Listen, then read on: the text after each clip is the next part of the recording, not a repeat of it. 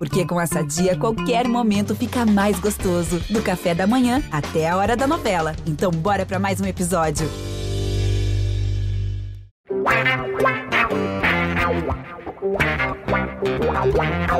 Um orgulho que nem todos podem ter, esse é o GE Santos na edição 145, edição Super Express, feita neste sábado à noite, minutos depois, ou um pouquinho a mais, uma hora e pouquinho depois da derrota do Santos para o Palmeiras 3 a 2 Uma derrota que em algum momento se desenhou até pior do que aconteceu, mas que no final até deixou alguns pontos positivos, talvez.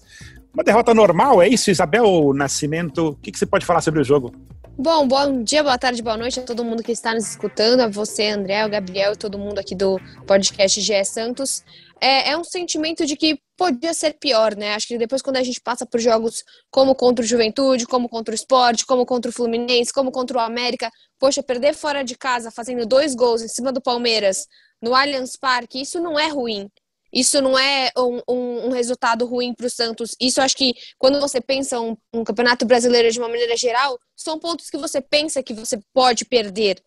Acredito sim que para o Santos hoje teve muito mais vontade do, do que técnica, muito mais garra, competitividade do que qualidade. Acho que o Santos é, teve muita dificuldade, até por conta de inúmeros é, improvisos nessa escalação que o Diniz montou. Então, assim, para mim era uma sensação de que tudo que eu não queria é, é, duas coisas: tomar gol logo no começo e que o Dudu estreasse bem. Pelo menos o Dudu estreou lá para os 40 minutos, não fez muita, muita muita diferença, porque é um jogador chato de se jogar contra, né? Assim como o Felipe Melo. E eu detesto jogar contra o Palmeiras. Não tem como você ser Santista e você falar, putz, que gostoso, um joguinho contra o Palmeiras para fechar meu sábado. Não tem como. Né? É um time que vai sempre ser muito chato de jogar contra.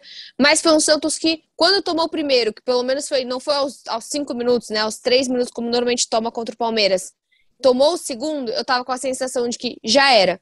Ia ser igual foi, como passamos já esse ano, né? Ponte Preta, 3 a 0 Bahia, 3 gols, São Paulo, 4 gols, Boca, gols. Assim, assim, realmente o Santos vem sendo um time que toma muitos gols quando toma gol cedo e se desestabiliza.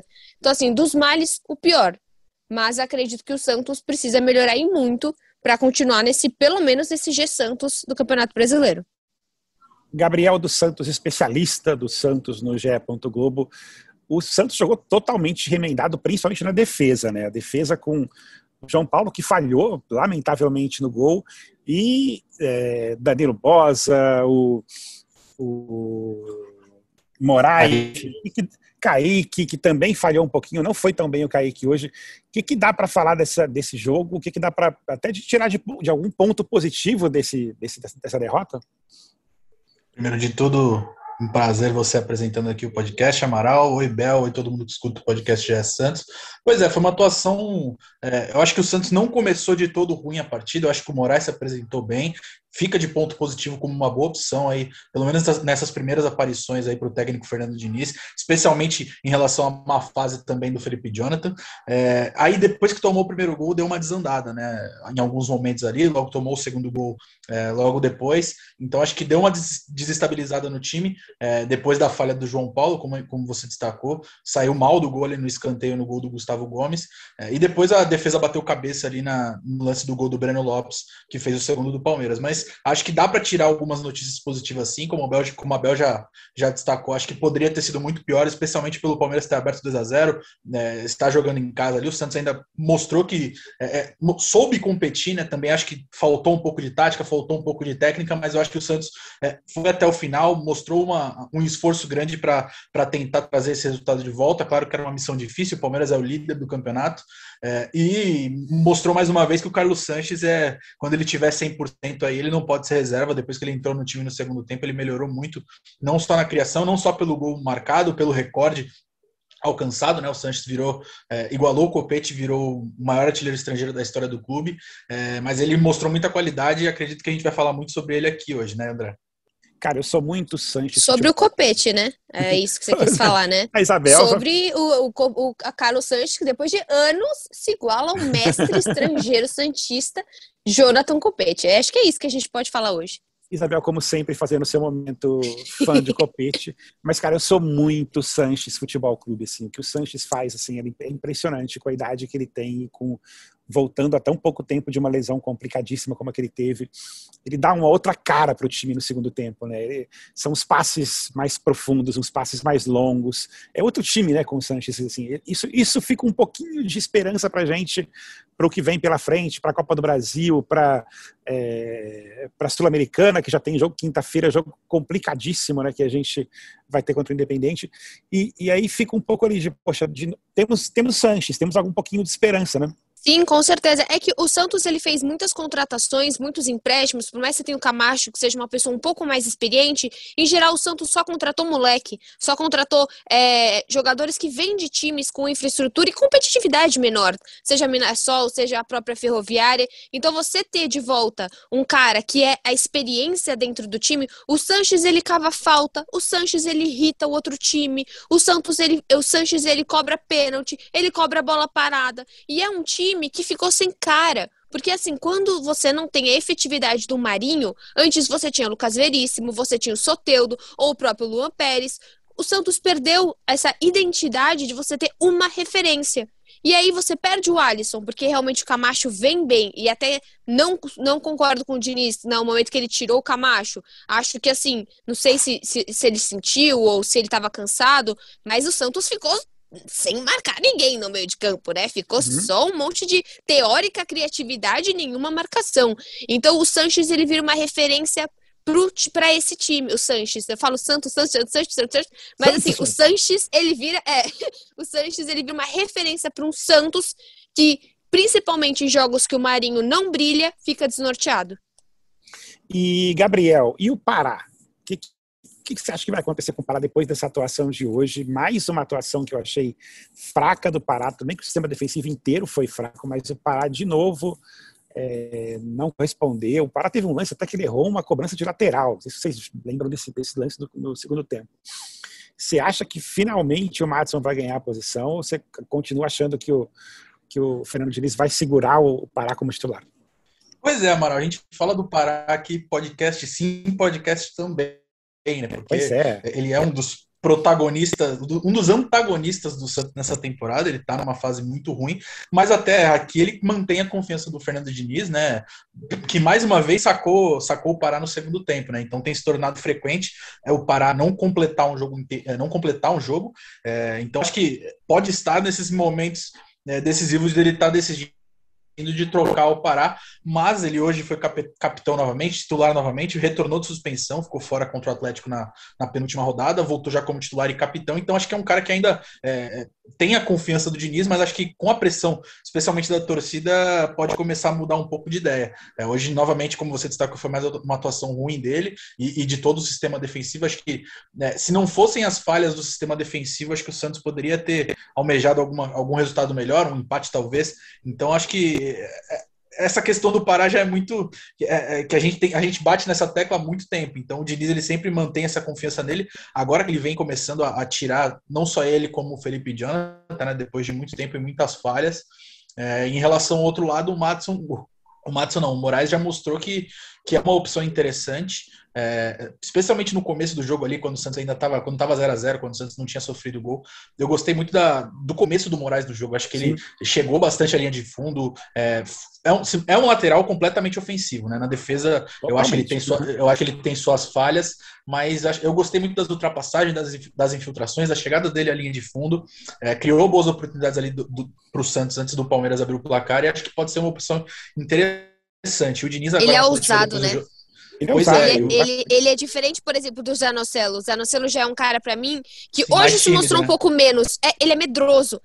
É, o Zanocelo dificilmente você, putz, ele vai na dividida, vai Zanocelo, não foi. E acho que o Moraes não, ele é mais, ele é mais catimbeiro, ele enche mais o saco. E jogar em clássico, você precisa também dessa tal uma lista do futebol que eu acho que o Zanocelo não tem ainda, né? É verdade. Agora, o, eu até entendo a, a, a, escolha do Diniz em não tirar o Pará nesse jogo, porque era um jogo já que o Santos estava com a defesa totalmente quebrada. Né? sem o goleiro titular, com um problema na zaga, o Luan Pérez não, não volta mais, é, perdeu, enfim. E agora, talvez no próximo jogo, e, e, uma coisa que a gente falou um pouquinho antes do podcast começar, né? Sentimos falta de Luiz Felipe. É, é inacreditável isso, mas que a gente fosse falar isso é, depois de, de tanto tempo com o Luiz Felipe no, no, no, no, elenco. Mas hoje ele fez muita falta, né, Isabel? Ou você discorda? Você pode discordar de mim também, tá? Não, ele fez falta, porque assim, o Santos ele não vem sofrendo com bola aérea desde o jogo do Bahia. Então, é assim, é um time que estava minimamente estabilizado. Hoje o Davidson brincou de cabeça, até. Não ah, lembro, acho que foi, no, foi num grupo disso que nós estamos, alguém falou, não lembro quem, para dar os créditos, que parecia Pebolim, né? Desculpa, que parecia. Como que era? Aquele joguinho, é, pinball, né? Pinball, é. Que você. que Acho que alguém, cabeça, alguém jogou para a área no terceiro gol do Palmeiras. O Davidson lá subiu, tuque. E aí chegou o, o William, de boa, porque o William, se ele entra e não marca contra o Santos, não é o William Bigode. É ele chegou, só, só deu aquele toquinho como se assim, tivesse brincando. O Davidson hoje, ele brincou na zaga do Santos. Eu o ia Santos... falar exatamente isso, Bel. É, o Davidson, para mim, foi o grande destaque do jogo. Ele não perdeu uma Sim. bola no alto. Não, é, ele não perdeu ele também. Os ou o Santos não foi capaz? Porque assim, quando o Santos tem a bola aérea defensiva, ele vai mal. Quando é ofensivo, se o Santos cobra escanteio, eu durmo. Porque eu não lembro da última vez que o Diacho do Santos consegue cobrar um escanteio e fazer um gol de cabeça. O Santos não é efetivo com os seus zagueiros, que teoricamente são os caras mais altos desse time. Então, assim, o Luiz Felipe fez falta sim. Danilo Bossa não jogou bem. Acho que com a entrada do Alisson, não só porque o Alisson não é um bom zagueiro, até porque ele não é zagueiro, mas ele é um cara que sabe jogar contra o Palmeiras, tem um outro perfil. E, poxa, do lado você tem um cara de 17 anos, um Danilo Bosa, no seu primeiro, talvez primeiro jogo como titular era óbvio que ia dar nhaca. Então, assim, hoje uhum. realmente o Luiz Felipe fez muita falta, principalmente na bola aérea. E o próprio Fernando Diniz disse, né? Que colocou o Luiz Felipe por conta da altura por o Kaique ser mais baixo que ele. Sim, e teremos o Palha de volta, né? O Palha está voltando. Gabriel, o que você imagina para a defesa do Santos com, com, nesse novo cenário da defesa do Santos agora, com volta do Palha, Luan Pérez saindo e a, a possibilidade de escalar laterais diferentes? O que, você consegue pensar pro, até para o primeiro jogo da, da Sul-Americana, que já é quinta-feira? É, eu acho que pode ser um futuro diferente aí para o Santos, né? Porque o, o Kaique ele tem jogado do lado oposto, né? Ele, ele já fez essa função anteriormente na base, mas o Kaique é destro. Então o retorno do, do Wagner Leonardo eu avalio como muito importante. Ele estava numa temporada de destaque no Náutico. É um zagueiro canhoto e, e chega teoricamente para substituir um outro zagueiro canhoto que é o Luan Pérez é, que foi vendido aí para o Olympique de Marseille. Então, acho que, que, a, que, o retorno do, do Wagner Leonardo, conhecido como Palha, né, pode agregar muito para esse time. É, e as mudanças na defesa, acho que é, para o jogo de quinta-feira, eu acredito que seja só uma, né? É, a volta do, do Luiz Felipe na vaga do Danilo Bosa. Eu acho que é, ele deve manter. O, eu acho muito difícil que ele tire o Pará logo de cara do time titular. E, e, acho que o Moraes merece uma sequência, principalmente pelo que, pelo, que ele apresentou. Felipe Jonathan está numa reta final de, de recuperação, ele já foi relacionado hoje, né? É, ele sofreu uma lesão de grau 1 na coxa, então ele não estava totalmente 100%, mas é, até ia falar isso na hora que eu estava falando do Moraes. O Diniz falou sobre isso na coletiva, disse que o Moraes já merecia uma sequência há algum tempo.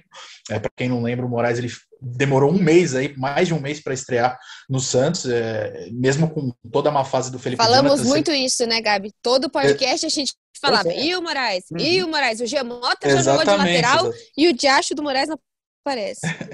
Exatamente. Ele, nesses primeiros jogos, ele se mostra uma opção interessante, é, ofensiva, né? Porque na defesa, acho que os, de, os, os, problemas se mantêm. Eu acho que pode ser um, um é, para o Diniz uma, tem que buscar uma solução é, para esses problemas defensivos, especialmente nas laterais. Eu acho que hoje, pelo setor esquerdo, acho que nem foi tão grave assim o problema, é, mas acho que a defesa dormiu no geral, né? Então acho que no lance, principalmente do segundo gol ali, o Danilo Bosa perde no alto, depois o Moraes não consegue é, é, é lê ali a jogada e o Kaique perde para o Bruno Lopes. Então acho que foi uma, uma atuação sonolenta da defesa que, que nos jogos fora de casa tem se tornado rotina, né? O Santos ainda não ganhou fora de casa no Campeonato Brasileiro e, e agora volta a jogar na Vila Belmiro por um primeiro jogo aí contra o Independente, é, que é um time fortíssimo da Argentina, um jogo dificílimo, mas o Santos com o Diniz na, na Vila Belmiro ainda não perdeu, está invicto, então pode ser um, um, um bom sinal aí para o Santos começar essa eliminatória é, jogando na Vila Belmiro, sem querer zicar. É que o, Ai, você sempre faz isso. Eu sempre falo aqui para as pessoas darem as estatísticas após a partida, mas elas não me ouvem. É, mas assim, acho que o ponto do Diniz também na lateral direita é porque o Pará, o, desculpa, o Matson também não está firmado. Então, assim, a, a, torcida pede muito porque a gente quer só mudar a pessoa que a gente xinga. É, cansa xingar a mesma pessoa. Mas em, em geral, por exemplo, o Moraes está se mostrando uma evolução. Do outro lado, o Madison, ele sim, ele é muito parecido, ele, ele, ele é um cara de muita velocidade, mas assim, sou totalmente confortável em questão defensiva com o Madison? Não. E isso que complica o Diniz, porque de um lado você tem o Pará, que teoricamente nunca foi bom, né, na, ofensi é, na parte ofensiva, mas ajudava na marcação, e um Madison que uma grande incógnita. Mas acho que, assim, pra, pra gente também falar de todo mundo, eu gostei novamente da partida do Piranha. Eu achei que ele foi muito guerreiro em campo. Foi. É um cara que te, tentou e tentou e foi atrás e pegou a bola e, e, e, tentava driblar. E quando não dava, ele ia lá e ele perdia, ele pegava de novo. Porque foi um ataque do Santos muito ruim, né? Eu acho que a ausência de você ter um Caio Jorge até acho que a gente ainda vai falar, mas assim, é. quando você vê que você não tem o Caio, aí você brinca com o Lucas Braga e Marcos Guilherme, não deu muito certo. Você tem Marcos Leonardo e Bruno Marques, vocês não coloca, e aí no final do jogo você põe o Raniel. Eu fiquei meio confusa com, com a centroavância na cabeça do Diniz. Eu gostei de ver o Raniel, assim, mais pela história de toda que ele passou, né? Todo aquele aquela, um drama de, de vida até que ele passou nos últimos meses e ele voltando a campo, assim. Eu, eu acredito no Raniel desde aquele jogo que ele fez, aquele golaço contra o vocês vão manter melhor, uma memória melhor do que a minha, assim, segundo jogo. Inter de Limeira. Inter de Limeira. Fez um golaço de fora da área. Foram os, dois, é, foram os dois únicos gols dele com a camisa do Santos, né? É, hoje foi o, hoje eu acho que foi, se eu não me engano, se a minha memória tá boa, foi o 15 jogo aí dele com a camisa do Santos desde que ele chegou. Ele foi contratado no fim de 2009, mas passou por períodos turbulentos aí, teve aquele é, trombose, depois teve Exato. que passar por outra operação, então foi, foi um período muito difícil para o Rangel e ele é tratado é, a, a, superação dele foi tratada com muita, é, com muita cautela é, nos bastidores do Santos, né? Ele voltou a atuar hoje. Já tinha sido relacionado contra o Atlético no meio da semana, mas voltou a jogar, a participar de um jogo hoje depois de nove meses aí é, fora de em recuperação. Então, só desejar aí um, uma, uma boa volta aí para o Raniel nesse, nesses próximos jogos mas é o que a Isabel falou, né? Se o time sem o Caio Jorge, assim, o Caio Jorge faz muita falta muita mesmo, assim. a gente vai ter que se acostumar com isso, porque dificilmente ele vai ficar, seja saindo agora no meio do ano, ou saindo no final do ano. E, e, e, hoje era muito esquisito, né? Porque você tinha três jogadores ali que normalmente rendem melhor pelas pontas e, e o time ficava meio penso, né? Ficava assim, primeiro tempo parecia que só, só podia jogar pela esquerda. Nunca o Marinho era acionado. É, e, e, eu espero que o Caio Jorge volte logo e, e passe algum tempo ainda com o Santos para para melhorar um pouco esse ataque, porque esse trio não funciona junto, pelo menos para mim, não, não, não boto muita fé nesse trio junto. E as opções que Isabel falou de, de, de centroavance, por assim dizer, de, de Marcos Leonardo ou do, do nosso Scott Pippen, eu não confio muito no nenhum dos dois não boto muita Mas acho que o Diniz também não gosta muito dele. Pois porque é. quando ele coloca o Marcos, ele não tira o Caio. Então a gente fica com, com dois centroavantes. E, e, o Bruno Marques eu nunca vi com, com o Diniz. Exatamente. E, assim, acho que o, o, o, ataque ideal do Santos, aparentemente, hoje, né, seria Marinho, Caio Jorge e o Relâmpago Marquinho, que hoje, inclusive, não jogou tão bem. Cachau não jogou bem hoje, né, Isabel? É, realmente, é porque assim, você acaba tendo dois jogadores de muita velocidade e só o Marinho driblador. Porque assim, o Marcos corre muito, ele se esforça muito. Eu acho ainda que o Lucas Braga tá um pouco perdido com o Diniz. Ele não fez uma partida daquela partida de Lucas Braga com o Cuca.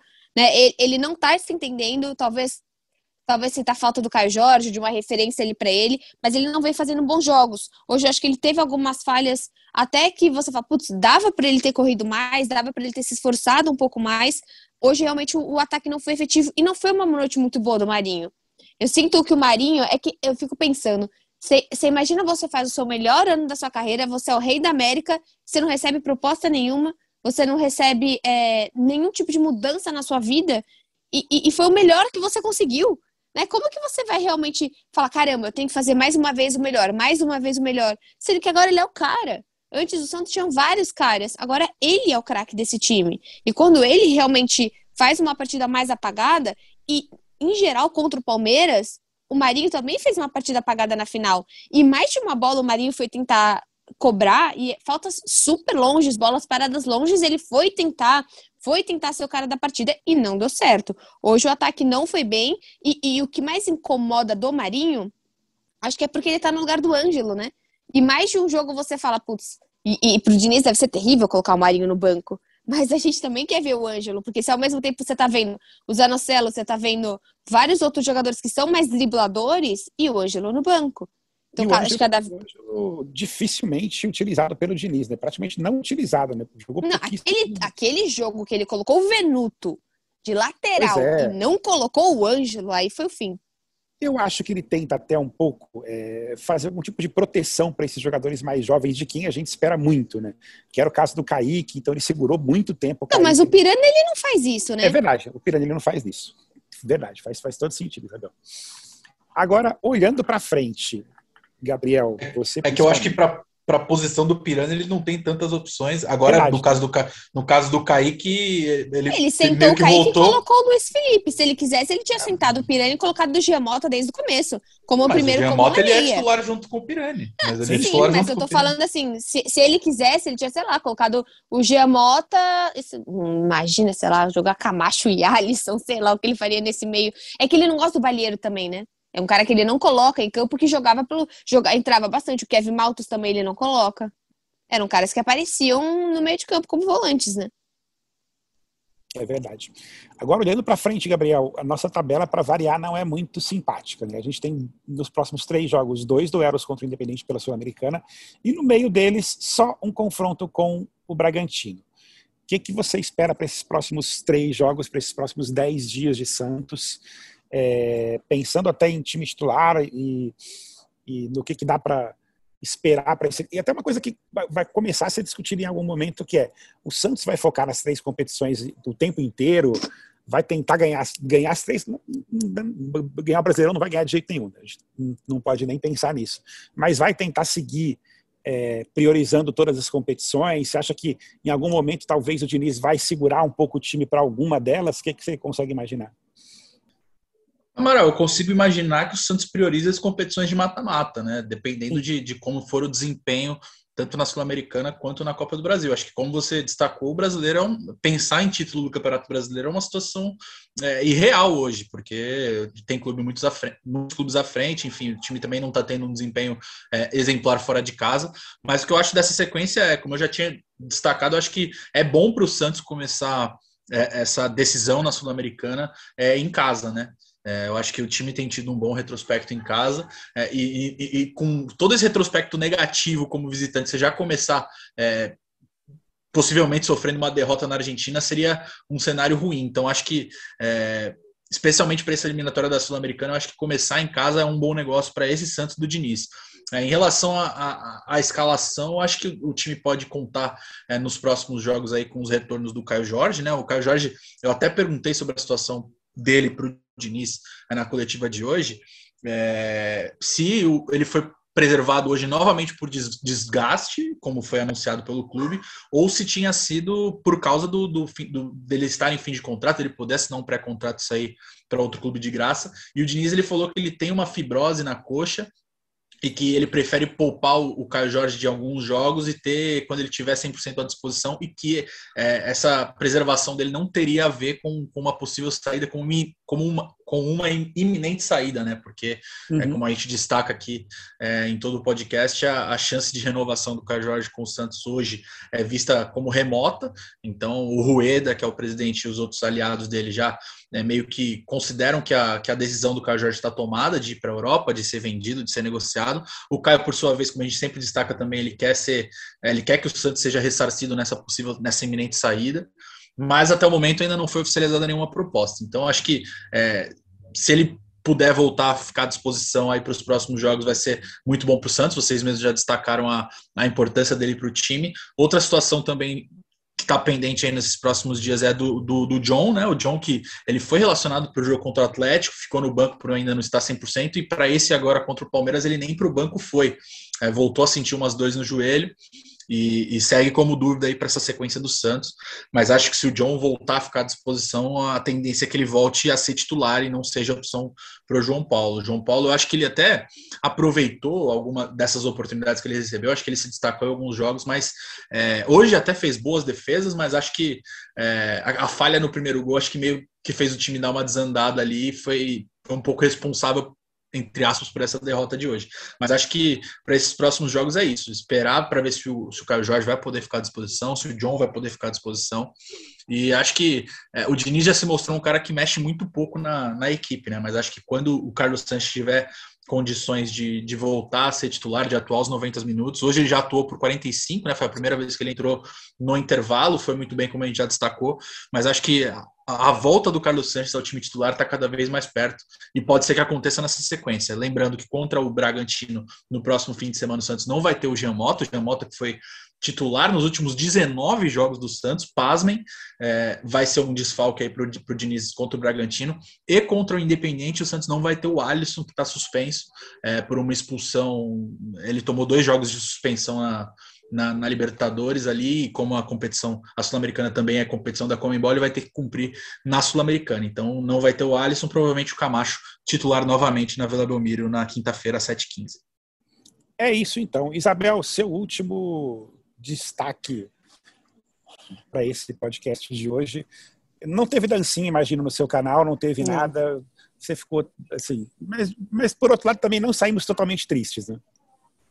Não, porque eu acho que foi um Santos muito guerreiro em campo. Foi um Santos com pouca habilidade, pouca qualidade, mas vontade de jogar. Isso embala o Santista, né? Foi um Santos talvez um pouco parecido com contra o Grêmio, que foi um Santos que quis, quis o empate, quis a vitória fora de casa. Acho que o Santos ainda tem muita é, tem que ir bastante na psicóloga, sabe, quando lembra do nome Palmeiras, porque vai ser um, um realmente um time difícil pra gente engolir. Porque os últimos três, quatro, desde 2015, né?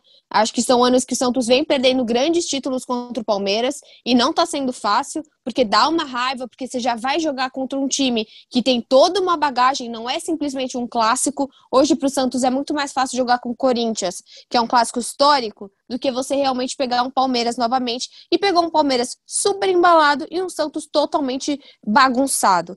Para mim é um resultado normal você perder no Allianz Parque, é uma porcaria, mas acho que é um time que precisa se equilibrar. O Santos ainda está tomando, é, sofrendo muito né, com as questões das gestões passadas, essa venda do Lopérez, essa essa não negociação do Caio Jorge e vem sofrendo porque às vezes qualquer dinheirinho tira os jogadores do Santos. Mas é, é, um time que, assim, a gente já sabe que vai brigar pelo famoso G Santos. A gente tem aí o Independente, mas também tem o Juazeirense. Acho que o que o Santos pode buscar é essa, talvez, Copa do Brasil, ou só seguir um pouco mais para frente para ter mais dinheiro. Mas Exato. realmente é, é, é, um Santos que vai ficar nesse meio de tabela e que pelo menos se seja consistente. Acho que o Santista não merece passar o que ele passou no, no, no, no Campeonato Paulista. E esse time tem competência para a gente não passar o que a gente passou. Então vamos esperar que realmente o, o, Santos consiga fazer mais bons jogos, porque mesmo, por exemplo, contra o América, que foi 2 a 0 jogou melhor do que hoje. Contra o Fluminense, que perdeu, jogou melhor do que hoje. Vamos esperar pelo menos essa evolução em campo do time do Santos. E, Gabriel, você, o seu último destaque. É, aliás, uma, uma, coisa que é bem importante a gente, caso você não tenha visto ainda, procure na, na página do Santos a matéria do, do Rodrigo Capello de sexta-feira falando sobre a situação financeira do Santos é desesperadora, assim, tanto de dívida que o Santos tem no curto prazo. E aí, é, sabendo dessa situação financeira que o Santos está passando, a gente tem que entender que esse ano, principalmente de 2021, vai ser um ano de reconstrução. Né? O, o presidente está tentando reconstruir o time com uma cacetada de dívida para pagar e assim, não podemos ser muito esperançosos de grandes campanhas. Mas, Gabriel, seu último destaque. Com certeza, concordo com, com tudo que você acabou de dizer e acho que o Santos tem caminho para melhor. Eu acho que o trabalho do Diniz vem sendo bom, eu avalio o trabalho do Diniz como bom e acho que a Sul-Americana pode ser uma, uma, uma, oportunidade aí do Santos é, conseguir sonhar com alguma coisa grande na temporada no brasileiro é, não se permite tanto assim, por ter muitos outros times acima, eu acho que a Sul-Americana é uma competição completamente viável de você tentar, principalmente por ser mata-mata. O Santos costuma ter bom desempenho em campeonatos mata-mata, então acho que esse é meu destaque final, que para essa competição que já começa agora na quinta-feira para o Santos. Bom, o meu destaque final, eu que tive meu dia de Moraes aqui, já que eu estreiei na, na, apresentação do podcast, eu cometi uma falha muito pior do que de qualquer zagueiro, qualquer defensor do Santos, que eu não me apresentei no começo do podcast. Então me apresento agora no fim. Eu sou o André Amaral, este foi o GE Santos 145 e oremos para que a gente tenha uma semana boa e os próximos três jogos bons, que vai ser uma sequência super complicada para o Santos. É isso. Valeu, galera. Pelé, dois na barreira, correu, rei, atirou. Marcação, sambou pra lá, sambou pra cá, botou na frente a. Olha o Santos chegando a chance de mais um gol. Gol! Neymar pode bater de primeira.